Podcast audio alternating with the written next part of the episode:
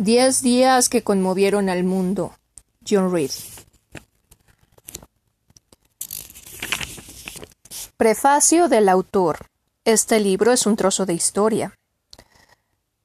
De historia tal como yo lo he visto. Solo pretende ser un relato detallado de la Revolución de Octubre, es decir, de aquellas jornadas en que los bolcheviques, a la cabeza de los obreros y soldados de Rusia, se apoderaron del poder del Estado y lo pusieron en manos de los soviets. Se refiere sobre todo a Petrogrado, que fue el centro y el corazón mismo de la insurrección. Pero el lector debe tener en cuenta que todo lo que acaeció en Petrogrado se repitió casi exactamente con una intensidad más o menos grande y a intervalos más o menos largos en toda Rusia. En este volumen que es el primero de una serie en la que trabajo actualmente, estoy obligado a limitarme a una crónica de los acontecimientos de que fui testigo y en los cuales me mezclé personalmente o conocí de fuente segura. El relato, propiamente dicho, va precedido de dos capítulos donde expongo brevemente los orígenes y las causas de la Revolución de Octubre. Sé perfectamente que la lectura de estos dos capítulos es difícil, pero ambos son esenciales para comprender lo que sigue. Buen número de preguntas se ofrecerán al espíritu del lector. ¿Qué es el bolchevismo? ¿En qué consiste la forma del gobierno implantada por los bolcheviques? ¿Por qué, estando los bolcheviques a favor de la Asamblea Constituyente, la disolvieron enseguida por la fuerza? ¿Y por qué la burguesía hostil a dicha asamblea hasta la aparición del peligro bolchevique se entregó después a su defensa? Estas preguntas no pueden tener aquí respuesta. En otro volumen, donde prosigo el relato de los acontecimientos hasta la paz con Alemania inclusive, describo el origen y el papel de las diversas organizaciones revolucionarias, la evolución del sentimiento popular, la disolución de la Asamblea Constituyente, la estructura del Estado soviético, el desarrollo y el fin de las negociaciones del Brest-Litovsk, el abordar al abordar el estudio de la sublevación bolchevique, es importante tener en cuenta que no fue el 25 de octubre, 7 de noviembre de 1917, sino muchos meses antes, cuando se produjo la desorganización de la vida económica y del ejército rusos, término lógico de un proceso que se remontaba al año de 1915. Los reaccionarios sin escrúpulos que dominaban la corte del zar habían decidido deliberadamente el hundimiento de Rusia a fin de poder concertar una paz separada con Alemania. La falta de armas en el frente que tuvo como consecuencia la gran retirada del verano de 1915, la escasez de víveres en los ejércitos y en las grandes ciudades, el cese de la producción y de los transportes en 1916, todo ello formaba parte de un gigantesco plan de sabotaje que la Revolución de Febrero vino a contener a tiempo. Durante los primeros meses del nuevo régimen, en efecto, a pesar de la confusión que siguió a un gran movimiento revolucionario como el que acaba de, liberar a un pueblo de 160 millones de hombres, el más oprimido del mundo entero, la situación interior, así como la potencia combativa de los ejércitos, mejoraron sensiblemente. Pero esta luna de miel duró poco.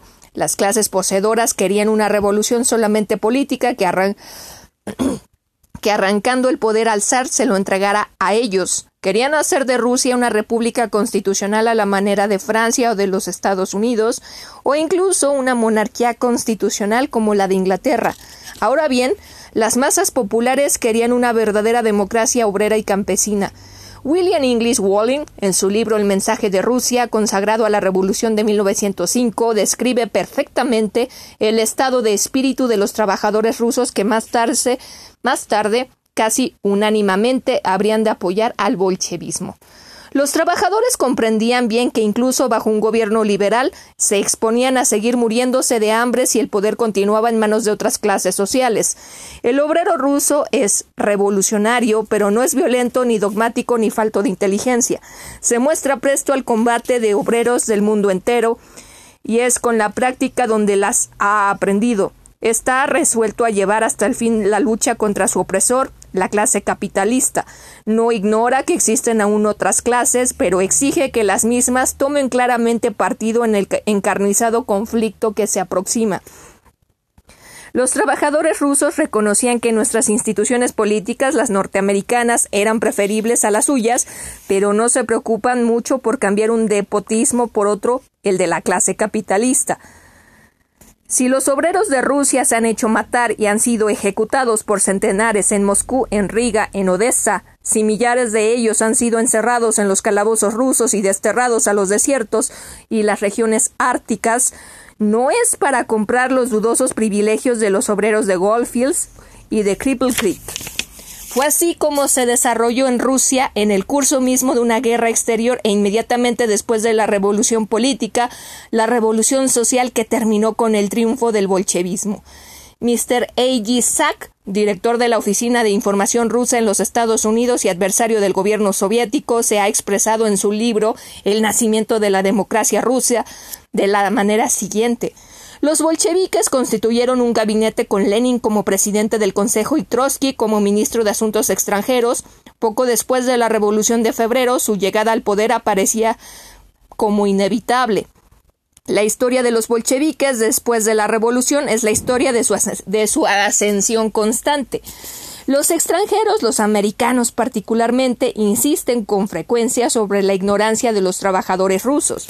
Es cierto que estos no poseían la experiencia política de los pueblos occidentales, pero estaban notablemente preparados en lo que concierne a la organización de las masas. En 1917 las cooperativas de consumo contaban con más de 12 millones de afiliados. El mismo sistema de los soviets es un admirable ejemplo de su genio organizador. Además, no hay probablemente en la Tierra un pueblo fue así como se desarrolló en Rusia en el curso mismo de una guerra exterior e inmediatamente después de la revolución política, la revolución social que terminó con el triunfo del bolchevismo. Mr. A. J. Sack director de la Oficina de Información rusa en los Estados Unidos y adversario del gobierno soviético, se ha expresado en su libro El nacimiento de la democracia rusa de la manera siguiente. Los bolcheviques constituyeron un gabinete con Lenin como presidente del Consejo y Trotsky como ministro de Asuntos Extranjeros. Poco después de la Revolución de Febrero, su llegada al poder aparecía como inevitable. La historia de los bolcheviques y después de la revolución es la historia de su ascensión constante. Los extranjeros, los americanos particularmente, insisten con frecuencia sobre la ignorancia de los trabajadores rusos. Es cierto que estos no poseían la experiencia política de los pueblos occidentales, pero estaban notablemente preparados en lo que concierne a la organización de las masas.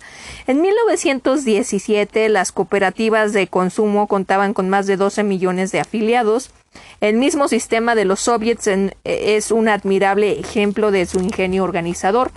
Además, no hay probablemente en la Tierra un pueblo que esté tan familiarizado con la teoría del socialismo y sus aplicaciones prácticas.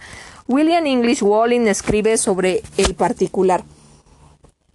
Los trabajadores rusos en su mayoría saben leer y escribir. La revuelta situación en que se hallaba el país de año atrás de años atrás les dio la ventaja de tener por guías no, no solo a los desde entre ellos, sino a una gran parte de la clase culta, igualmente revolucionaria, que les aportó su ideal de regeneración política y social de Rusia.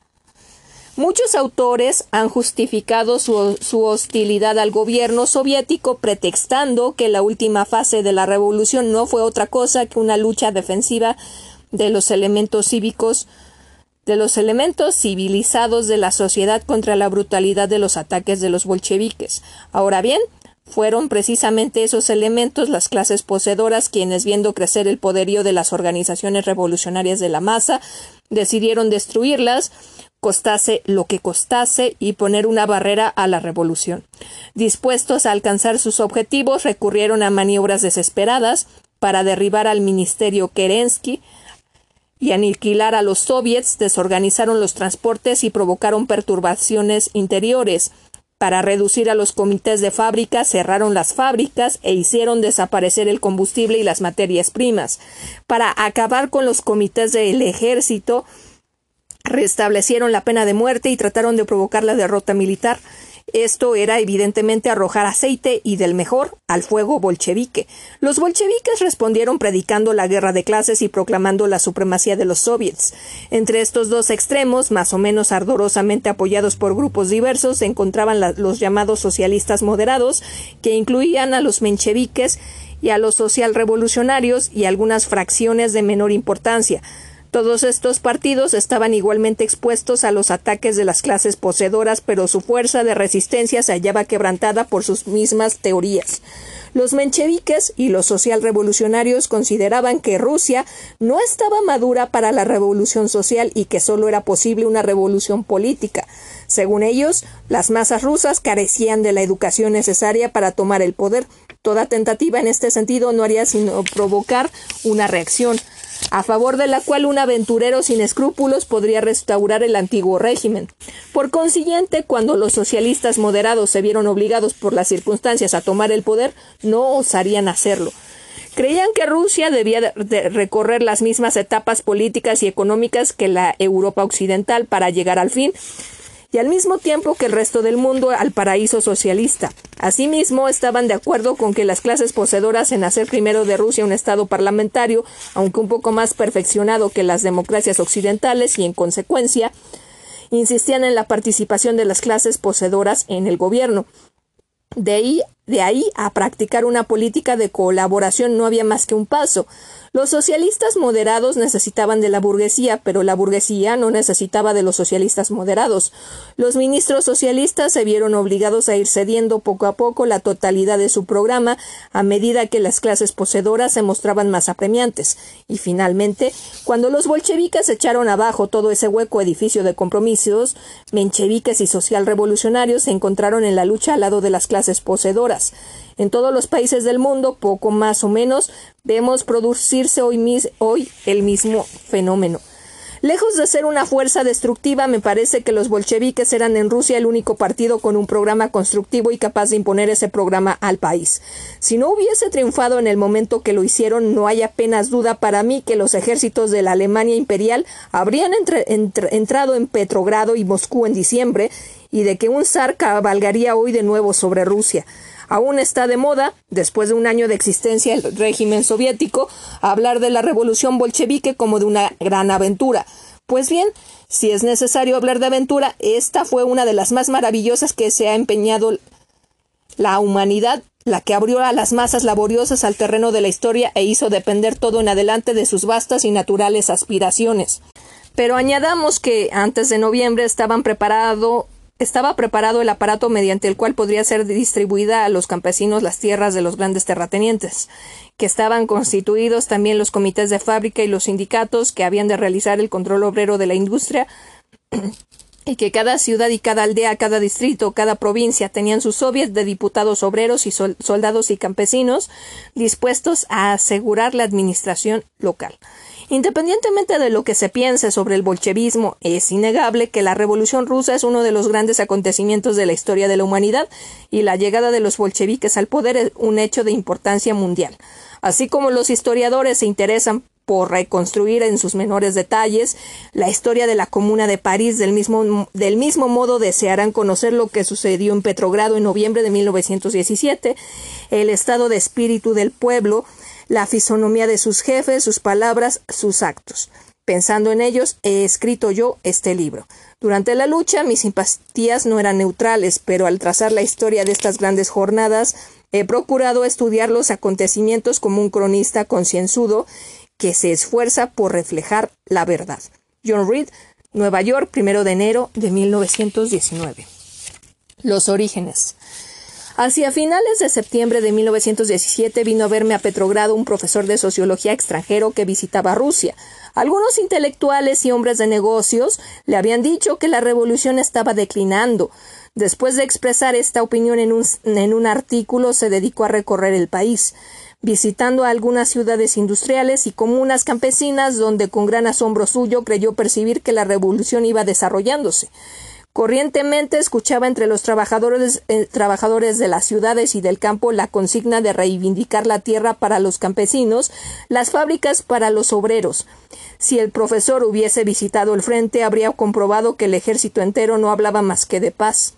El gran profesor sentía gran desconcierto, se había equivocado. Las dos observaciones eran exactas, las clases poseedoras se hacían cada vez más conservadoras, las masas populares cada vez más radicales.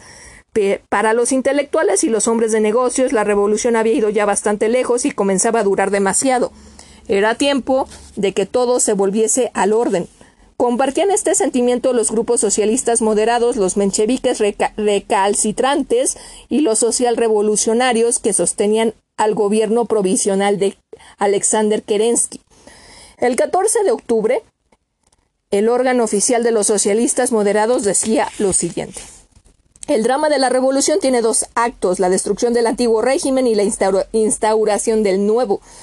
El primer acto ha durado ya bastante, es hora ya de pasar al segundo y de representarlo también lo más rápido posible. Como ha dicho un gran revolucionario, apresurémonos, amigos, a terminar la revolución. Aquel que la prolongue demasiado no cosechará los frutos pero las masas obreras y los campesinos se resistían obstinadamente a creer que el primer acto hubiese terminado. En el frente los comités del ejército tenían que luchar constantemente con los oficiales, los cuales no podían habituarse a tratar a sus hombres como a seres humanos. En la retaguardia se perseguían a los comités agrarios elegidos por los campesinos porque trataban de aplicar los reglamentos oficiales concernientes a la tierra. En las fábricas los obreros se veían obligados a luchar contra las listas negras del lockout más aún, a los exiliados políticos que acababan de regresar se les desterraba de nuevo como indeseables y se llegó incluso a perseguir y a encarcelar en sus aldeas a hombres que habían regresado del extranjero por actos revolucionarios cometidos en 1905. Para todas las manifestaciones de descontento del pueblo, los socialistas moderados solo tenían una respuesta Esperad a la Asamblea Constituyente que se reunirá en diciembre. Esto no satisfacía a las masas. Lo, lo de la constituyente estaba bien, pero olvidábanse los fines concretos por los cuales se había hecho la revolución y se pudrían sus mártires en el campo de Marte. Con asamblea constituyente y sin ella lo que se, se necesitaba era la paz, la tierra y el control obrero de la industria. Muchas veces se había diferido la convocatoria de la constituyente y acaso se, le, se la aplazaría una o dos veces más. Se esperaba que el pueblo acabara por calmarse y modificara sus exigencias. En todo caso, después de ocho meses de revolución apenas si se vislumbraba tal cosa. Sin embargo, los soldados trataban de resolver por sí mismos desertando la cuestión de la paz. Los campesinos quemaban las casas señoriales y se apoderaban de las grandes propiedades, los obreros saboteaban la industria y se declaraban en huelga. No hay que decir que los industriales, los grandes terratenientes y los oficiales empleaban toda su influencia para impedir cualquier compromiso democrático. La política del gobierno provisional oscilaba entre unas formas ineficaces y una despiadada represión. Un decreto del del ministro socialista del Trabajo prohibió reunirse a los comités obreros durante las horas de labor. En el frente se detenían a los agitadores de la oposición, se suspendían los periódicos de izquierda y se castigaba con la pena de muerte a los propagandistas revolucionarios. Se hicieron intentos para desarmar a, a las guardias rojas. Se envió a los cosacos a las provincias para mantener el orden. Estas medidas contaban con la aprobación de los socialistas moderados y de sus jefes, que formaban parte del gobierno y que estimaban necesaria la colaboración con las clases poseedoras. El pueblo los abandonó pronto para pasarse del lado de los bolcheviques, cuyo programa era la paz, la tierra, el control de la industria y un gobierno obrero. El conflicto se agravó en septiembre de 1917 contra el sentimiento de la inmensa mayoría del país. Kerensky y los socialistas moderados consiguieron formar un gobierno de coalición con la clase poseedoras.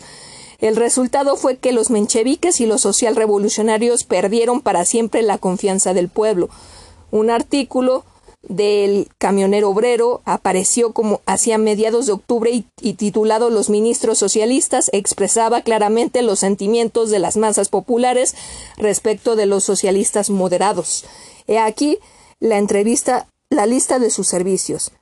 Sereteli desarmó a los obreros con la ayuda del general Polovtsev, degolló a los soldados revolucionarios e introdujo la pena de muerte en el ejército. Skobelev Comenzó con la veleidad tasando en el 100% de los beneficios de los capitalistas y acabó por un intento de disolución de los comités obreros de las fábricas y de los talleres. Auxetiev encarceló a muchos centenares de campesinos, miembros de los comités agrarios y suprimió docenas de periódicos de los obreros y los soldados. Techernov firmó el manifiesto zarista ordenando la disolución de la dieta finlandesa. Savinkov se alió con el general Kornilov y si no entró en Petrogrado como salvador de la patria fue solo por una serie de circunstancias ajenas a su voluntad. Sarudny encarceló con la aprobación de Alex y Kerensky a millares de obreros y soldados marineros revolucionarios y ayudó a fraguar el asunto de los bolcheviques tan infamante para la justicia rusa como el asunto Beilis. Nikitin se comportó frente a los ferroviarios como un vulgar polizonte. Kerensky, mejor es no hablar de él. La lista de sus servicios es demasiado larga. Un congreso de los delegados de la flota del Báltico, celebrado en Helsinki, Helsingfors, votó una resolución que comenzaba así. Exigimos que se expulse inmediatamente del gobierno al socialista Kerensky, aventurero político que con sus vergonzosos chantajes en beneficio de la burguesía desacredita y hunde la gran revolución y con ella a las masas revolucionarias. Todo esto no podía sino acrecentar la popularidad de los bolcheviques. Desde febrero de 1917, en que la multitud de obreros y soldados que llegó como un mar em-, embravecido a azotar contra los muros del palacio de Tauride, había obligado a la Duma imperial a asumir contra su gusto el poder supremo, fueron las masas populares, obreros, soldados y campesinos las que imprimieron todos estos cambios a la dirección de la revolución. Fueron también ellas quienes derribaron al ministro Miliukov y fue su soviet quien lanzó al mundo los términos de la paz rusa ni anexiones ni indemnizaciones, derecho de los pueblos a disponer de sí mismos, y en julio fue el proletariado quien, en una sublevación espontánea, tomó el palacio de Tauride y exigió que los soviets asumieran el gobierno de Rusia. Los bolcheviques, que entonces no eran más que un pequeño grupo político, se pusieron a la cabeza del movimiento, del movimiento de manera desastrosa, y la opinión pública se volvió contra ellos. Sus tropas desprovistas de jefes se acogieron al barrio de Viborg y el, y el de Saint-Antoine, Petersburgues. Comenzó entonces la caza despiadada de bolcheviques. Se encarceló a varios centenares, entre ellos Trotsky, Alejandra, Kolontay y Kamenev, Lenin y Sinoviev. Tuvieron que esconderse para escapar a la justicia. Quedaron suspendidos los periódicos del partido. Provocadores y reaccionarios acusaron a los bolcheviques de ser agentes de Alemania y tanto insistieron en ello que el mundo entero acabó por creerles. Pero el gobierno provisional se vio en la imposibilidad de fundamentar sus acusaciones. Se reveló que los documentos que habían de aprobar la inteligencia con Alemania eran falsos. Los bolcheviques, uno por uno, fueron puestos en libertad sin sentencia, bajo fianza ficticia o simplemente sin fianza, con excepción de seis de ellos. La importancia y la indecisión de este gobierno en perpetuo y reajuste proporcionaba a los, a los bolcheviques un argumento irrefutable. No tardaron, pues, de nuevo en hacer resonar entre las masas su grito de guerra, todo el poder a los soviets. Y realmente no era la ambición personal lo que los impulsaba, ya que por entonces la mayoría de los soviets pertenecía a los socialistas moderados, enemigos suyos encarnizados. Enseguida lanzaron su programa de acción, satisfacer las reivindicaciones más elementales y evidentes de los obreros, soldados y campesinos. De esta manera, mientras los mencheviques recalcitrantes y los social revolucionarios se enredaban en compromisos con la burguesía, los bolcheviques conquistaron rápidamente a las masas. Acosados y despreciados en julio, habían ganado en septiembre casi completamente para su causa a los obreros de la capital, los marinos del Báltico y los soldados. En las grandes ciudades, las elecciones municipales de septiembre fueron a este respecto muy significativas. Los mencheviques y los socialrevolucionarios solo consiguieron el 18% de los puestos contra más del 70% en junio. Un hecho ha preocupado a los observadores extranjeros.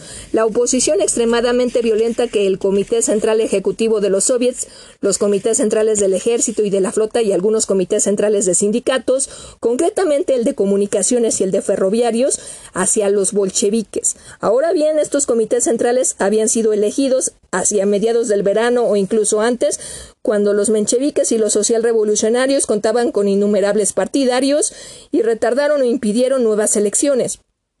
que habrían modificado su constitución. Según los estatutos de los soviets de diputados obreros y soldados, el Congreso debería reunirse en septiembre, pero el SIC no quiso convocarlo, pretextando que la constituyente iba a reunirse dos meses más tarde y que en esa época los soviets deberían entregar sus poderes. Mientras tanto, los bolcheviques ganaban cada día terreno en todo el país, en los soviets locales, en los sindicatos y entre los soldados y conservadores, y marineros, perdón. Los soviets campesinos seguían siendo todavía conservadores porque en los distritos rurales atrasados a la, conciencia política se desarrollaba lentamente y durante toda una generación solo el, el Partido Social Revolucionario había hecho propaganda en el campo. Pero incluso entre los campesinos se estaba formando una fracción revolucionaria. Tal cosa se hizo visible en octubre cuando la el ala izquierda de los socialrevolucionarios se separó para formar un nuevo grupo, los socialrevolucionarios de izquierda. Paralelamente podían observarse no pocos síntomas de que la reacción iba, iba recobrando fuerza y su confianza. Así, por ejemplo, en el Teatro Trotsky de Petrogrado, un grupo de monárquicos interrumpió la, presentación de una comedia titulada Los crímenes del zar y amenazó con linchar a los actores por insultar al soberano. Ciertos periódicos pedían a voces un Napoleón ruso, los intelectuales burgueses jamás llamaban a los diputados de los soviets obreros otra cosa que perros diputados. El 15 de octubre me entrevisté con el gran capitalista Estepa,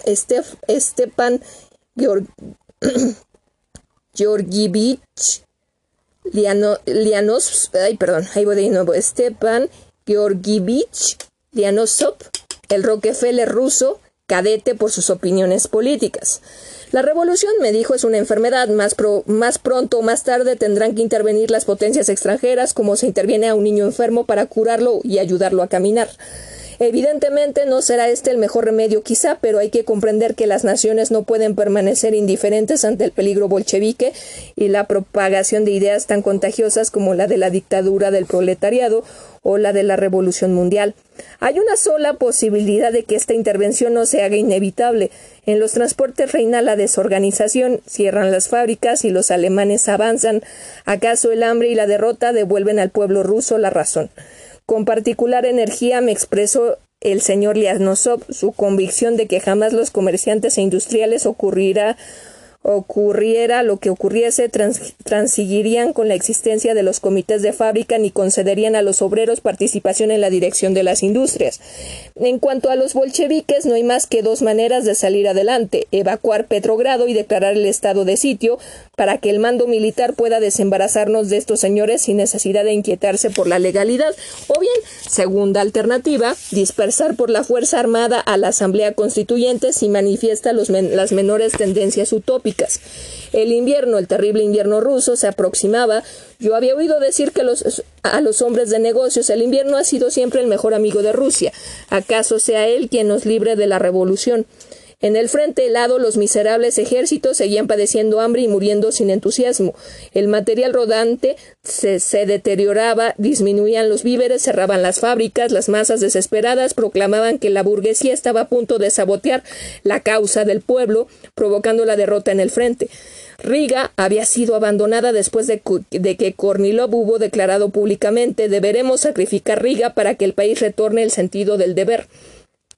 Para los norteamericanos es inconcebible que la guerra de clases alcance tales extremismos.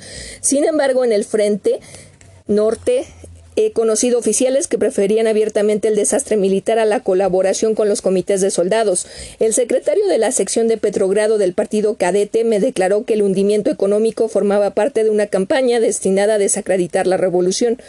Un diplomático aliado, cuyo nombre he prometido callar, me confió el hecho. Sé, también que cerca de Kharkov los propietarios de unas minas las incendiaron e inundaron, que en Moscú ingenieros textiles antes de abandonar las fábricas inutilizaron las máquinas y que unos obreros sorprendieron a ciertos funcionarios de los ferrocarriles en flagante delito de sabotear a las locomotoras. Una gran parte de las, clases ricas preferían a los alemanes que a la revolución. Incluso el gobierno provisional y no ocultaba estas preferencias. En la familia rusa con quien yo vivía, a la hora de cenar se conversaba invariablemente sobre la llegada de los alemanes que traerían la ley y el orden. Una noche en casa de un comerciante de Moscú, la hora del té a, la hora del té, pregunté a once personas si preferían a Guillermo o a los bolcheviques. Ganó Guillermo por diez contra uno. Los especuladores se aprovechaban del desorden, del desorden general para amasar fortunas que dilapidaban en orgías fantásticas y en pagar a los funcionarios. Acaparaban stocks de víveres o de combustible y los exportaban clandestinamente a Suecia. Durante los cuatro primeros meses de la Revolución, las reservas de víveres de los grandes almacenes municipales de Petrogrado fueron saqueadas casi a la vista de todos, hasta el punto de que la reserva de trigo para dos años resultó casi insuficiente a, la sección, a las necesidades de un mes. Según el informe oficial del último ministro de Abastecimiento del Gobierno Provisional, el café se compraba al por mayor en Vladivostok y dos rublos la libra, y el consumidor lo pagaba a tres en Petrogrado. En todos los almacenes de, las grandes ciudades habían toneladas de víveres y de ropas, pero solo los ricos podían comprarlos. En una ciudad de provincia conocí a una familia de comerciantes cuyos miembros se habían hecho especuladores, merodeadores como lo llaman los rusos. Los tres hijos habían logrado rehuir del servicio militar mediante el soborno, uno especulaba con víveres, otro vendía ilícitamente a misteriosos clientes de Finlandia el oro de las minas de Lena, y el tercero, que había adquirido grandes intereses en una fábrica de chocolate que aprovisionaba a, las cooperativas locales, no las abastecía sino con la condición de que le entregasen todo lo que necesitara. De este modo, en tanto que el pueblo solo recibía con la cartilla un cuarto de libra de pan negro, él disponía con abundancia de, pan blanco, azúcar, té, pasteles y manteca.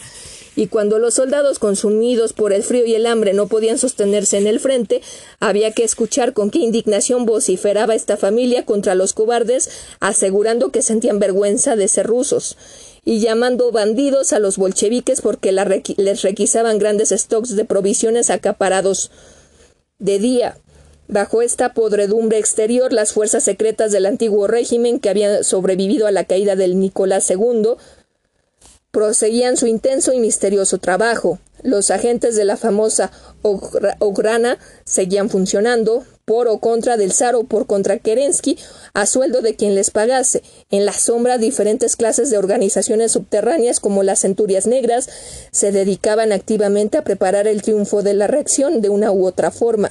En esta atmósfera de corrupción y de monstruosas verdades a medias solo se oía una nota clara, el llamamiento de los bolcheviques más penetrante cada día, todo el poder a los soviets, todo el poder a los representantes directos de millones de obreros, soldados y campesinos, tierra y pan, que acabe la guerra insensata, abajo la diplomacia secreta, la especulación y la traición.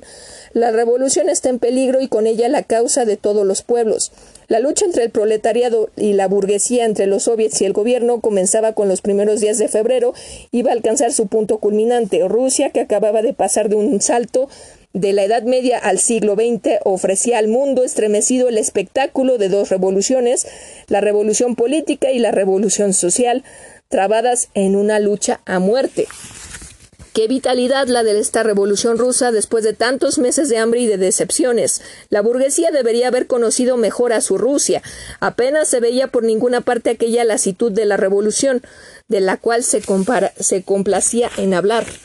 Cuando hace miradas atrás, la Rusia anterior a octubre parece pertenecer a otra edad. Se la ve increíblemente conservadora. Nos hemos adaptado tan pronto al nuevo y más rápido curso de la vida. Toda la política rusa se inclinó tan violentamente a la izquierda que a los cadetes se les puso fuera de la ley como enemigos del pueblo. A Kerensky se le consideró como un contrarrevolucionario. A los jefes socialistas moderados, Sedeteli, Dan, Lieber, Gott, Arben, parecieron demasiado reaccionarios en los ojos de sus mismos partidarios y hombres como Chernov o incluso Máximo Gorky se vieron empujados al ala derecha. Hacia mediados de diciembre de 1917, algunos jefes social revolucionarios visitaron en grupo al embajador británico Sir George Buchanan, al cual le suplicaron que no hiciese declaraciones sobre esta visita, por estar considerados como muy derechistas. Cuando pienso, comentó Sir George, que hace un año mi gobierno me ordenaba no recibir a Miliukov porque era peligrosamente izquierdista. Septiembre y octubre son los dos peores meses del año, sobre todo en Petrogrado. Durante sus cortos días, bajo un cielo gris y pesado, la lluvia chorreaba interminablemente, empapándolo todo. Había que caminar sobre un lodo espeso, resbaladizo, viscoso, con huellas de pesadas botas, peor aún que el que se formaba de ordinario por el mal estado de los servicios municipales. Del Golfo de Finlandia soplaba un viento húmedo y cortante, y por las calles rondaban masas de niebla helada. De noche, por economía y por temor a los cepelines, solo a grandes trechos se encendían los faroles públicos. En las casas particulares no había electricidad más que desde las seis de las dos desde las seis a las doce de la noche. Cada bujía costaba casi un dólar y el petróleo escaseaba mucho. La noche duraba desde las tres de la tarde a las diez de la mañana. Los robos y asaltos se multiplicaban, los hombres armados de fusiles hacían guardia por turno en las casas durante la noche. Así se desarrollaba la vida bajo el gobierno provisional. Los víveres iban escaseando de semana en semana. La relación diaria de pan descendió sucesivamente de una libra a media a una libra, después a tres cuartos de libra, finalmente de 250 a 125 gramos. Al final hubo una semana entera sin pan. Se tenían derecho a dos libras de azúcar mensuales, pero era casi imposible encontrarla. Una tableta de chocolate, una libra de caramelos insípidos costaba entre siete y diez rublos, más o menos un dólar. Solo había leche para menos de la mitad de los niños de la ciudad. La mayor parte de los hoteles y de las casas particulares no la veían desde hacía meses. En plena temporada de frutas, las manzanas y las peras se vendían en las esquinas de las calles poco menos que a un rublo cada una. Para conseguir leche, pan, azúcar o tabaco era preciso hacer cola durante horas bajo la lluvia glacial. Al salir de las reuniones nocturnas yo he visto formarse estas colas antes del alba, compuestas sobre todo de mujeres, algunas de las cuales llevaban a sus hijos en brazos. Carlyle, en su French Revolution, pinta al pueblo francés como, un como dotado de una particular aptitud para hacer cola. Rusia se había iniciado en esta práctica bajo el reinado Nicolás, de Nicolás el Bendito desde 1915 y continuó entrenándose en ella con intermitencias hasta, hasta el estío de 1917. A partir de entonces, hacer cola fue uno de los actos normales de su vida. Hay que imaginarse a estas gentes mal vestidas de pie sobre el helado suelo de las calles de Petrogrado durante jornadas enteras y en, y en medio del invierno ruso. Yo he escuchado a las colas del pan la nota áspera y amarga del descontento, brotando a veces de la milagrosa dulzura de estas multitudes rusas. Naturalmente los teatros se abrían todas las noches, incluso los domingos. Karsavina trabajaba en un nuevo ballet en el Teatro María. Toda Rusia, que enloquece por la danza, corría a verla. Chaliapin cantaba. En el Teatro Alejandro se representaba la muerte de Iván el Terrible con la puesta en escena de, de Meyerhold. Recuerdo haber visto en una de estas representaciones a un alumno de la Escuela de Pajes Imperiales que después de cada acto se cuadraba correctamente sobre el palco imperial, desierto y despojado de sus águilas. El Krivoyev cercalo había montado suntuosamente Reigen de Schnitzel. Las colecciones del Hermitage, del y de otras galerías habían sido evacuadas de Moscú, pero cada semana se inauguraban exposiciones de pintura. Las mujeres intelectuales se apretujaban en las conferencias sobre arte, literatura y filosofía mundana. La temporada fue particularmente rica en, en teósofos. El ejército de salvación, permitido en Rusia por vez primera, cubría los muros de reuniones evangélicas que entretenían y asombraban a los auditorios rusos. Como ocurre siempre en semejante periodo, la pequeña vida convencional continuaba su curso, ignorando lo, más posible a la revolución. Los poetas componían versos, pero, en, pero no a la revolución.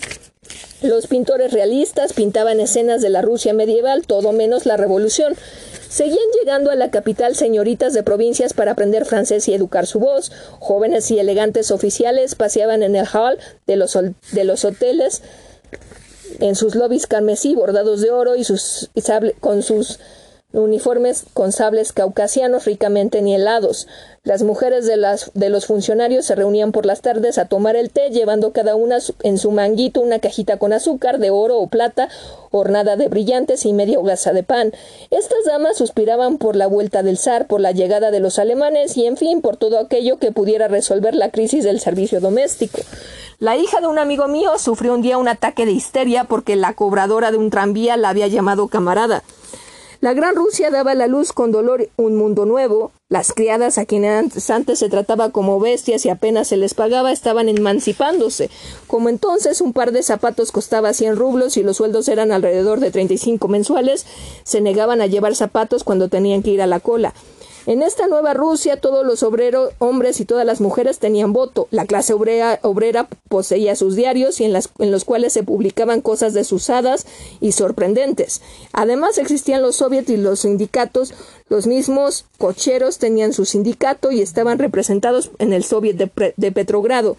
Los camareros de los hoteles y restaurantes estaban también organizados y se negaban a recibir propinas. En las paredes de los restaurantes había inscripciones como esta no se admiten propinas como esta otra, porque un hombre está obligado a ganarse la vida sirviendo a otros en la mesa, no es necesario insultarlo ofreciéndole una propina. En el frente los soldados continuaban en su lucha contra los oficiales y aprendían en los comités a gobernarse a sí mismos. En los talleres esos incomparables organizaciones que son los comités de la fábrica adquirían experiencia y fuerza y tomaban conciencia de su misión histórica de lucha contra el antiguo orden de las cosas. Rusia entera aprendía a leer. Leían asuntos de política, de economía, de historia, porque el pueblo tenía necesidad de saber. En cada ciudad, casi en cada aldea, en el frente, cada fracción política tenía un periódico, y a veces muchos. Millares de organizaciones distribuían centenares de miles de folletos inundando los ejércitos, las aldeas, las fábricas, las calles. La sed de instrucción, tan largo tiempo refrenada, se convirtió con la revolución en un verdadero delirio. Solo del Instituto Smolny salieron cada día durante los primeros meses toneladas de literatura que ya en carros, ya en vagones iba a saturar el país. Rusia absorbía insaciable como la arena caliente absorbe el agua.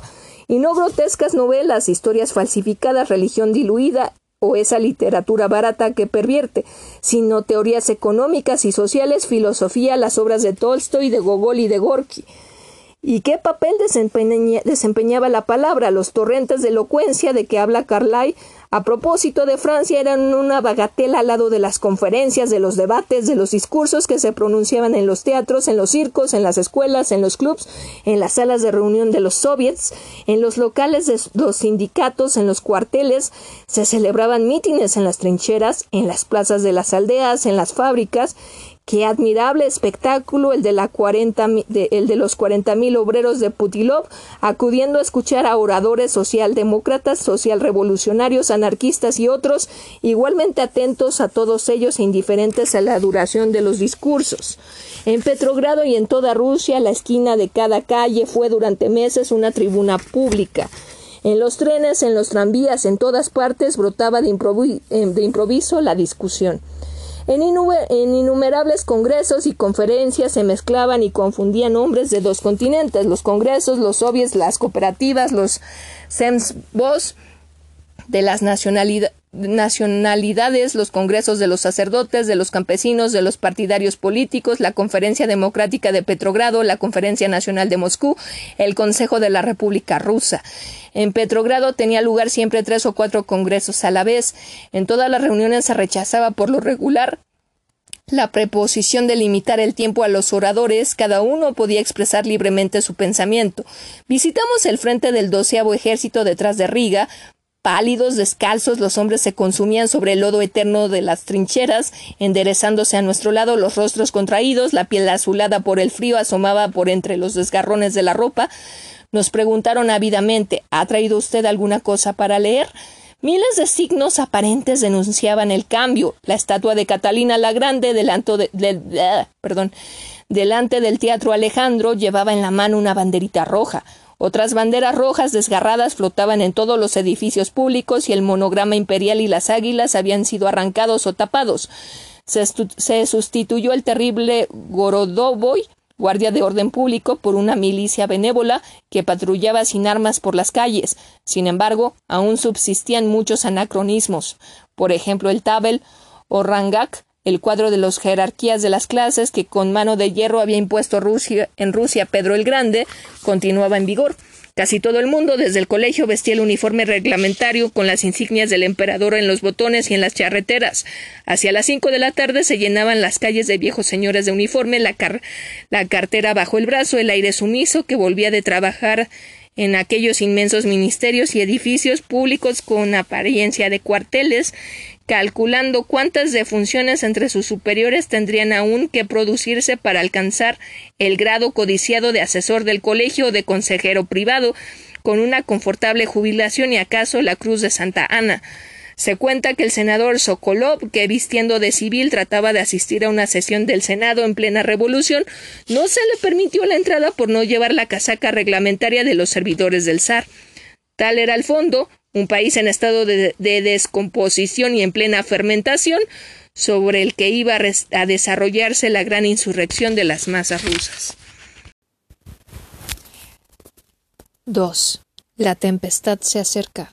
En septiembre el general Kornilov avanzó sobre Petrogrado con ánimo de proclamarse dictador militar de Rusia. Pronto, tras él, se advirtió el puño de hierro de la burguesía presto a descargarse sobre la revolución. Algunos ministros socialistas estaban comprometidos en la aventura y ni el mismo Kerensky escapaba de las sospechas. Savinkov se negó a dar explicaciones cuando el Comité Central del Partido Social Revolucionario al cual pertenecía lo invitó a ello. Inmediatamente se le expulsó de la organización. También se expulsó del ejército a varios generales y se suspendió en, sus funciones a algunos ministros. El gabinete cayó. Trató entonces Kerensky de formar un nuevo gobierno, incluyendo al partido burgués de los cadetes. El Partido Social Revolucionario, del cual era miembro Kerensky, ordenó a este excluir a los cadetes. Kerensky se negó a obedecer y amenazó con dimitir si los socialistas insistían. Sin embargo, era tal la exasperación popular que vaciló en atacarla de frente.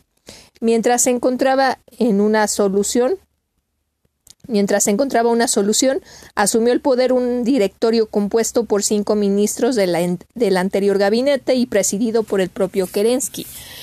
La intentona de Kornilov unió en un, en un, mismo impulso de defensa a todos los grupos socialistas, tanto a los moderados como a los verdaderos revolucionarios. No más Kornilov. Se necesitaba un nuevo gobierno responsable ante los elementos que sostenían la revolución. El TIX invitó a las organizaciones populares a, a, enviar delegados a una conferencia democrática que debería reunirse en Petrogrado en el mes de septiembre. Pronto aparecieron en el TISC tres fracciones. Los bolcheviques exigían la reunión del Congreso de los Soviets de, toda Rusia, así como estos últimos se hicieran cargo del poder. El Centro Social Revolucionario, bajo la dirección de Chernov, formó un bloque con los social revolucionarios de izquierda, encabezados por Kamkov y María Spiridinova, con los mencheviques internacionalistas, dirigidos por Martov, y con el centro menchevique representado por Bogdanov y Skobelev para reclamar a un gobierno socialista neto. Sereteli, Dan Lieber, a la cabeza del ala derecha menchevique, con Absentiev y Gotz como representantes de, la, de los socialrevolucionarios de derecha, insistían en la necesidad de que las clases poseedoras participaran en el nuevo gobierno.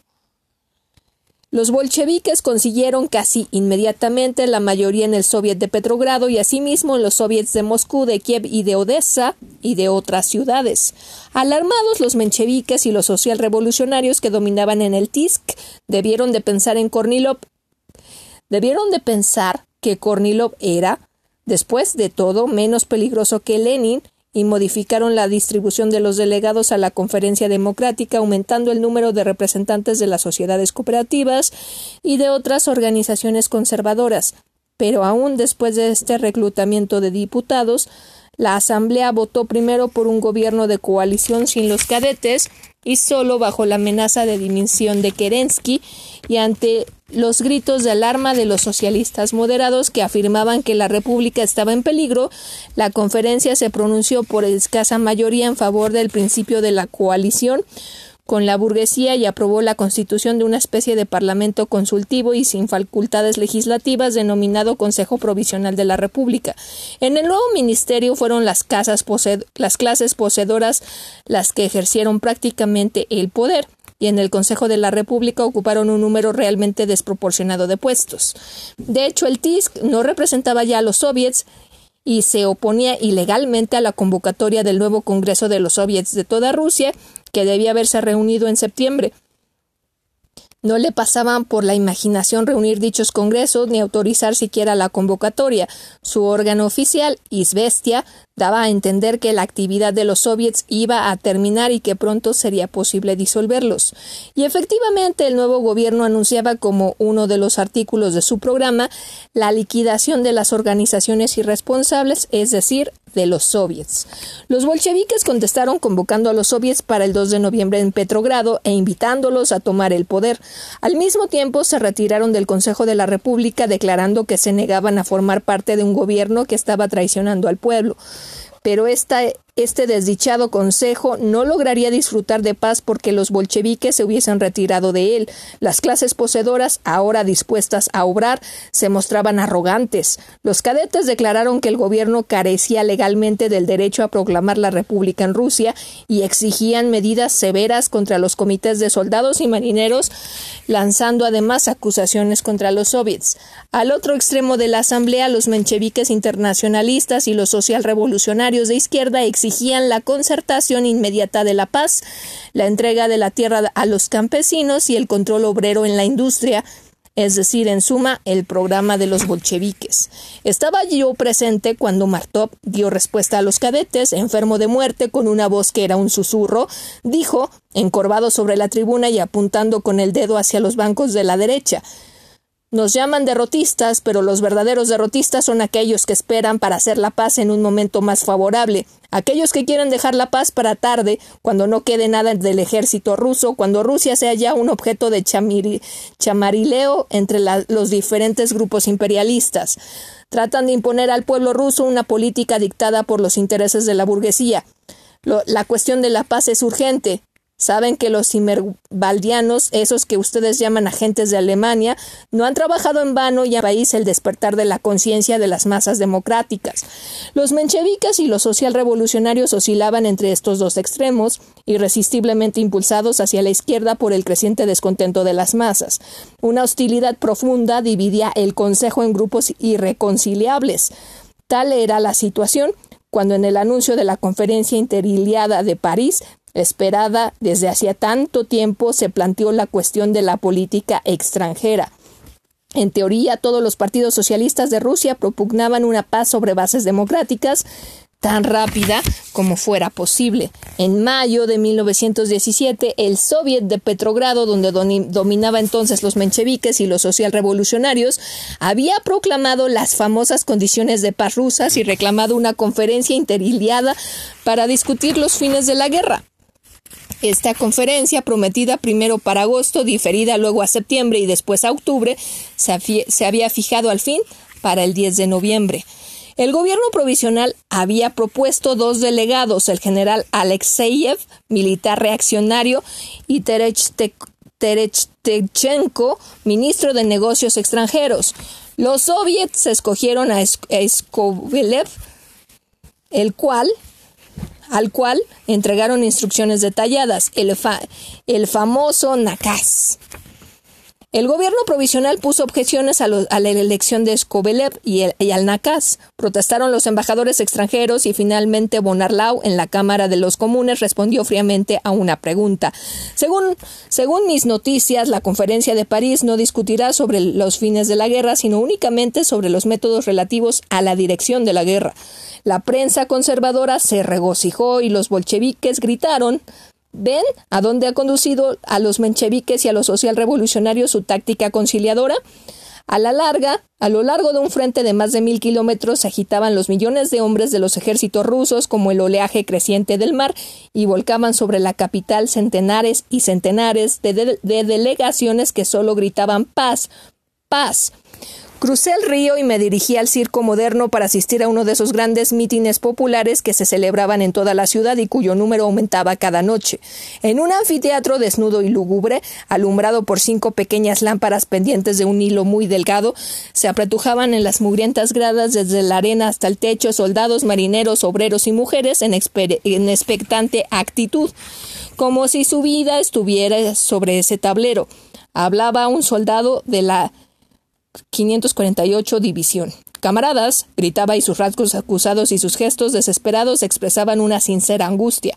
Los que ocupan el poder nos exigen sacrificio tras sacrificio, pero a los que todos lo poseen se les deja tranquilos. Estamos en guerra con Alemania. ¿Pedimos acaso a nosotros los generales alemanes que sirvan a nuestro Estado Mayor? Pues bien, estamos en guerra con los capitalistas y sin embargo les pedimos que nos gobiernen. El soldado quiere saber por qué y por quién lucha por Constantinopla, por la liberación de Rusia, por la democracia o por los bandidos capitalistas. Demuéstrenme que lucho por la revolución y entonces marcharé y combatiré sin necesidad de que se me amenace con la pena de muerte. Cuando la tierra pertenezca a los campesinos, las fábricas a los obreros y el poder a los soviets, entonces sabremos que tenemos algo y combatiremos para salvarlo.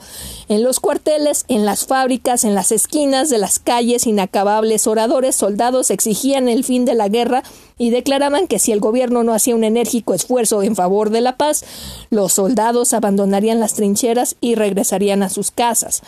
El representante del octavo ejército se expresó así somos débiles, no contamos más que con unos cuantos hombres por cada campaña, que se nos, que se nos den víveres, calzado y refuerzos, sin lo cual muy pronto estarán vacías las trincheras. Que se haga la paz o que se, se proporcione habituallamiento, que el gobierno ponga fin a la guerra o que alimente al ejército. En nombre del 46 Ejército de Artillería Siberiano, dijo otro orador, los oficiales no quieren colaborar, colaborar con nuestros comités, nos venden al enemigo, aplican la pena de muerte a nuestros agitadores y el gobierno de contrarrevolución los apoya.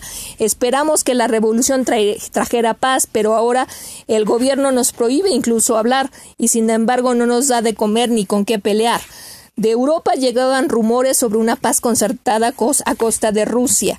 Las noticias sobre el trato recibido por las tropas rusas en Francia aumentaban el descontento. La primera brigada, a semejanza de lo que ocurría en Rusia, había querido reemplazar a sus oficiales por comités de soldados y se había negado a ir a Salónica, exigiendo que se le mandara a su país. Se la había acercado, reducido al hambre y bombardeado con artillería. Muchos de sus componentes habían perecido. El 29 de octubre fui al Palacio María, en cuyo salón de mármol blanco, decorado con paños rojos, celebraban sus sesiones el Consejo de la República para escuchar la declaración de Terechtchenko sobre la política extranjera del gobierno, que todo el país, agotado y ávido de paz, esperaba con terrible ansiedad. Un joven alto, vestido impecablemente y el rostro dulce y los pómulos salientes, leía con suave voz un discurso cuidado, discreto y perfectamente vacío. Siempre las mismas vulgaridades sobre el aplastamiento del militarismo alemán con la ayuda de los aliados, los intereses nacionales de Rusia, la complicación creada por la Nakaz entregada a Skobelev, terminó con el conocido estribillo. Rusia es una gran potencia, suceda lo que suceda, Rusia seguirá siendo una gran potencia, deber de todos nosotros es defenderla y demostrar que somos los defensores de, de un gran ideal, los hijos de una gran nación. Nadie estaba satisfecho, los reaccionarios querían una política imperialista de fuerza, los partidarios democráticos exigían del gobierno la seguridad de que apresuraría la paz. Veamos aquí lo que escribió en uno de, en uno de sus editoriales. El órgano del soviet bolchevique de Petrogrado el obrero y el soldado, la respuesta del gobierno a las trincheras. He aquí en sus propios términos lo que el señor Terechenko, el más taciturno de nuestros ministros, respondió al ejército, al pueblo respecto a la guerra y a la conclusión de la paz. Estamos estrechamente unidos a nuestros aliados, no a los pueblos, sino a los gobiernos. No corresponde a la democracia discutir sobre la posibilidad o la imposibilidad de una campaña de invierno. Esta cuestión será zanjada por los gobiernos de nuestros aliados. La ofensiva del primer acertada y provechosa, ni una palabra de sus consecuencias.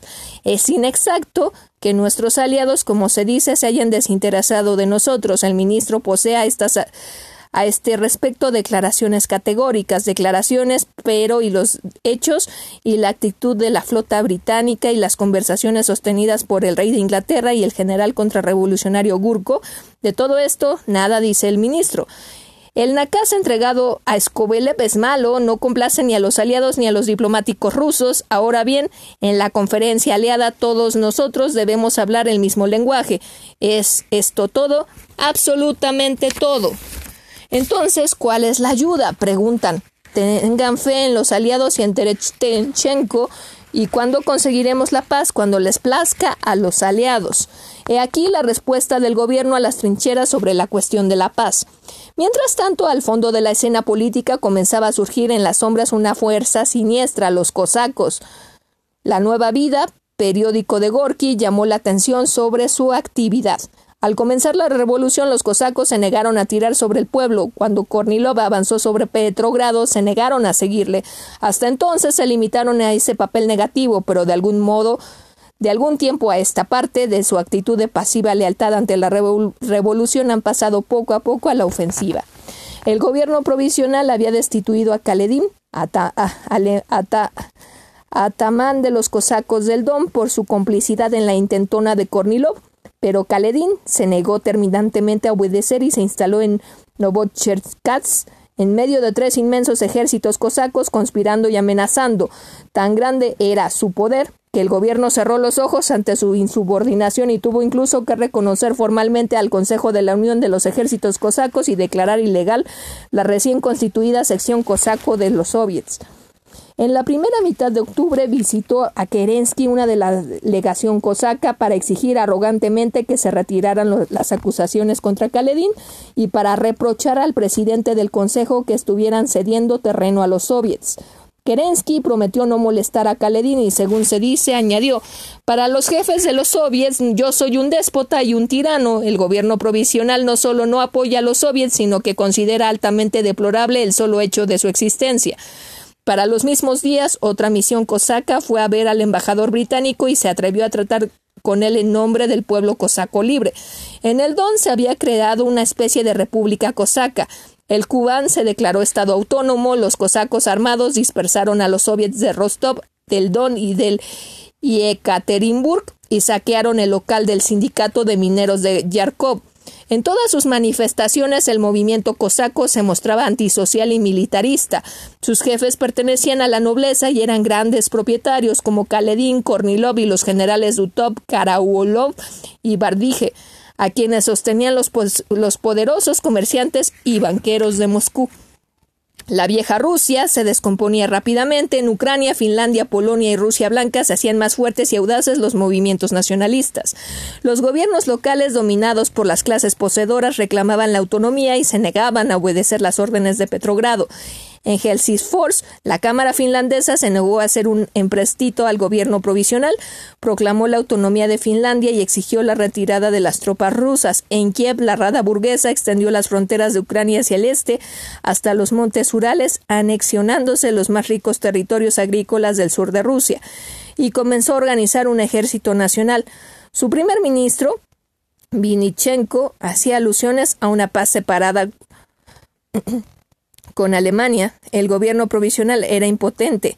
Siberia y el Cáucaso exigían asambleas constituyentes propias. En todos estos países se había trabado una lucha encarnizada entre el poder y los soviets, y los soviets locales de, diputados, obreros y soldados. Cada día era más caótica la situación. Los soldados desertando del frente por centenares de miles retrocedían como, una vasta marea y vagaban sin rumbo a través de todo el país. Los campesinos de las provincias de Tambov y Cansados de esperar sus tierras y exasperados por las medidas represivas del gobierno, incendiaban las casas señoriales y asesinaban a los propietarios terratenientes. Huelgas y lockouts inmensos acudían a Moscú, Odessa y el distrito minero de Donetsk. Los transportes se hallaban paralizados, el ejército moría de hambre y en las grandes ciudades faltaba el pan. Acosados por los demócratas y los reaccionarios, el gobierno no podía hacer nada, y cuando hacía algo era para defender los intereses de las clases poseedoras, envió a los cosacos a restablecer envió a los cosacos a restablecer el orden entre los campesinos y romper las huelgas. En Tashkent, las autoridades gubernamentales suprimieron a los soviets. En Petrogrado, el Consejo Económico, instituido para restaurar la vida económica del país, se vio cogido entre las fuerzas adversas del capital y del trabajo, y reducido a la impotencia. Kerensky lo disolvió. Los militares del antiguo régimen, apoyados por los cadetes, exigían medidas enérgicas para restablecer la disciplina en el ejército y la marina. En vano, el almirante Verderevsky, venerable ministro de Marina, y el general Berkovsky, ministro de Guerra, repetían que solo una nueva disciplina del espíritu democrática voluntariamente aceptada y basada en la colaboración con los comités de soldados y marineros podría salvar al ejército y la marina. Sus consejos no fueron escuchados. Los reaccionarios parecían decididos a desafiar la cólera popular. Estaba ya próximo el proceso Kornilov. La prensa burguesa defendía cada vez más abiertamente al general, llamándolo, el gran patriarca ruso. El gran patriota ruso, el diario de Burtsev, La Causa Común, pedía una dictadura de Kornilov, Kaledin y Kerensky. Me entrevisté un día en la tribuna de prensa del Consejo de la República con Bursev, un hombrecillo encorvado y de cara arrugada y ojos miopes amparados tras unos gruesos cristales, los cabellos y la barba medio canosos y revueltos. No olvide mis palabras, joven. En Rusia lo que se necesita es un hombre fuerte. Ahora habría que dejar de pensar en la revolución y concentrar la atención en Alemania. Los imbéciles han permitido que Kornilov sea derrotado y detrás de los imbéciles están los agentes de Alemania. Kornilov debió haber vencido. En la extrema derecha, los órganos monárquicos apenas disimulados, la Tribuna del Pueblo de Purichkievich, la Nueva Rusia y, el, y la Palabra Viva predicaban abiertamente el exterminio de la democracia revolucionaria. El 23 de octubre tuvo lugar en el Golfo de Riga una batalla naval contra una escuadra alemana. Con el pretexto de que Petrogrado estaba en peligro, el gobierno provisional dispuso la evacuación de la capital. Habrían de salir en primer lugar las grandes fábricas de municiones, las cuales serían distribuidas a lo largo de toda Rusia. Y el gobierno mismo debería trasladarse a Moscú. Rápidamente los bolcheviques desenmascararon a los verdaderos móviles del gobierno que lo que buscaban al abandonar la capital roja era debilitar la revolución. Riga había sido ya vendida a los alemanes y ahora le tocaba el turno al de la traición a Petrogrado. La prensa burguesa se regodeaba de júbilo. El periódico, la palabra, decía que Moscú decía que en Moscú el gobierno podría continuar su obra en una atmósfera tranquila sin que lo molestaran los anarquistas. Rodzianko, jefe del ala derecha del partido cadete, declaró en el alba de Rusia que la conquista de Petrogrado por los alemanes sería una bendición porque traería como consecuencia la caída de los soviets y libraría a Rusia de la flota revolucionaria del Báltico. Petrogrado está en peligro, escribía pues bien, confiemos a Dios la misión de proteger a Petrogrado. Se teme que la pérdida de Petrogrado traiga consigo la muerte de las organizaciones centrales revolucionarias. Por lo que a mí se refiere, respondo que me alegraría de su desaparición, puesto que solo podrían aportar a Rusia el desastre.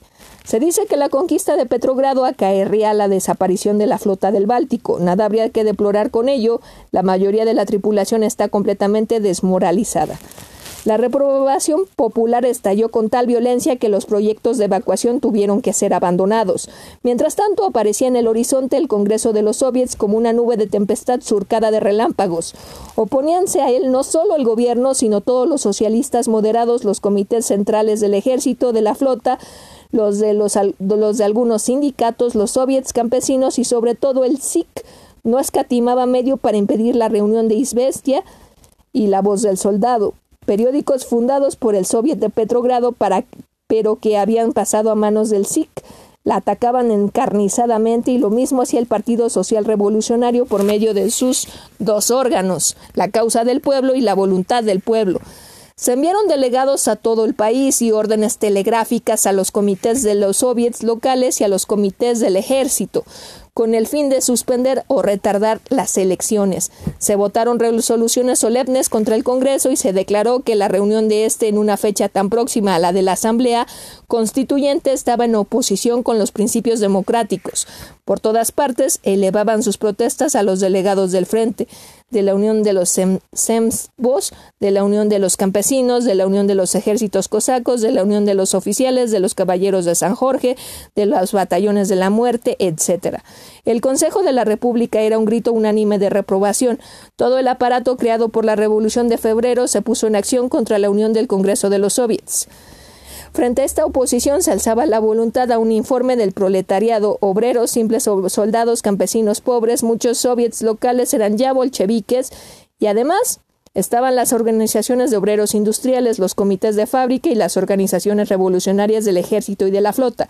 En ciertos lugares, el pueblo al que se le impedía elegir a sus delegados regularmente improvisaba mítines parciales y elegían un representante para enviarlo a Petrogrado. En otras partes dispersaba a los antiguos comités obstruccionistas y los sustituía por otros nuevos. Crecía la revuelta como una ola de fondo y comenzaba a resquebrajarse la costra que se había ido formando lentamente sobre, sobre la lava revolucionaria durante los meses anteriores. Solo un movimiento espontáneo de las masas podría conseguir la celebración del Congreso de los Soviets en toda Rusia.